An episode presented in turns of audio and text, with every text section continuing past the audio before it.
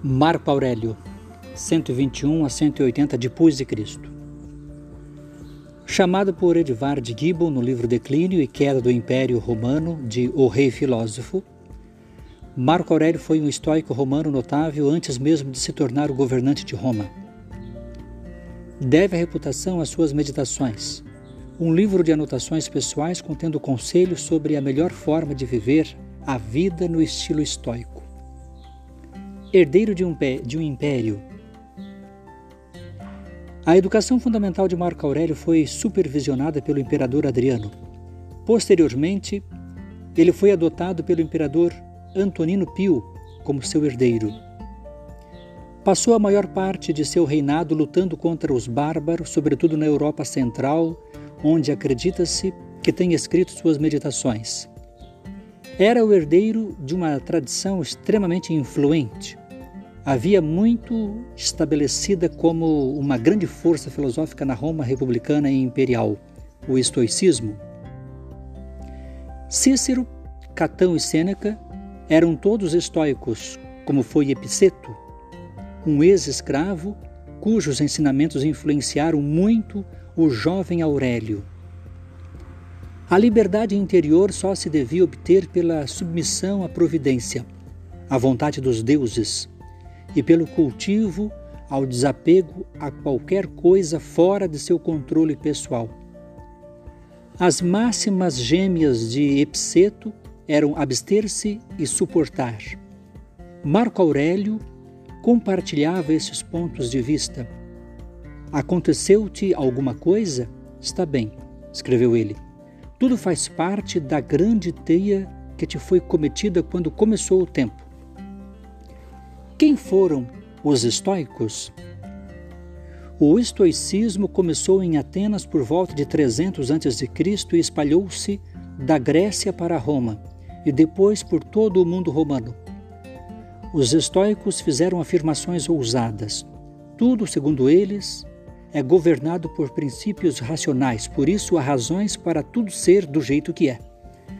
As coisas não podem ser alteradas, nem ninguém deve desejar mudá-las. Qualquer coisa que nos afete é parte de um propósito divino que nos é impossível influenciar ou alterar. É assim que deve ser, pois em última análise o plano é bom.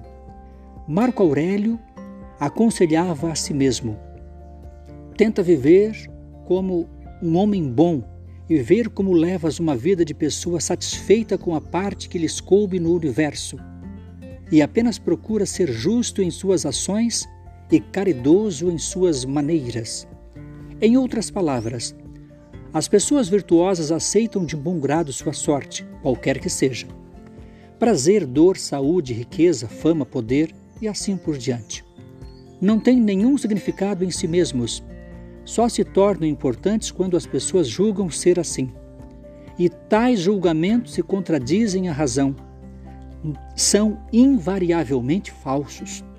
Marco Aurélio advertiu: A felicidade da tua vida depende da qualidade de teus pensamentos. Portanto, guarda conformidade e toma cuidado para não entreter noções inadequadas à virtude e à natureza razoável.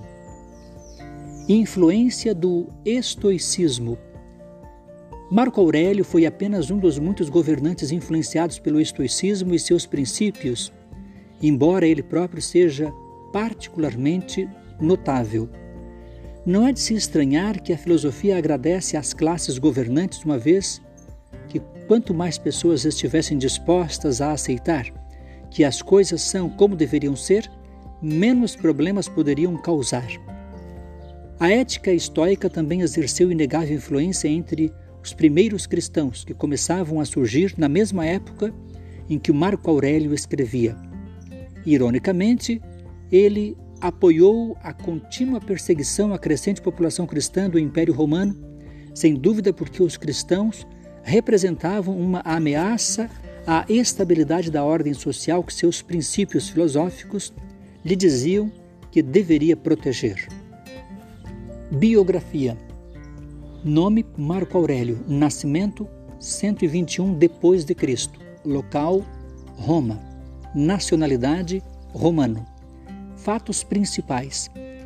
Meditações, a obra a qual deve sua reputação como filósofo, contém uma série de exercícios elaborados pelo imperador para testar várias teorias filosóficas e assim transformar seu caráter, comportamento e estilo de vida de acordo com os princípios estoicos. Morte 180 depois de Cristo. Obras principais. Meditações.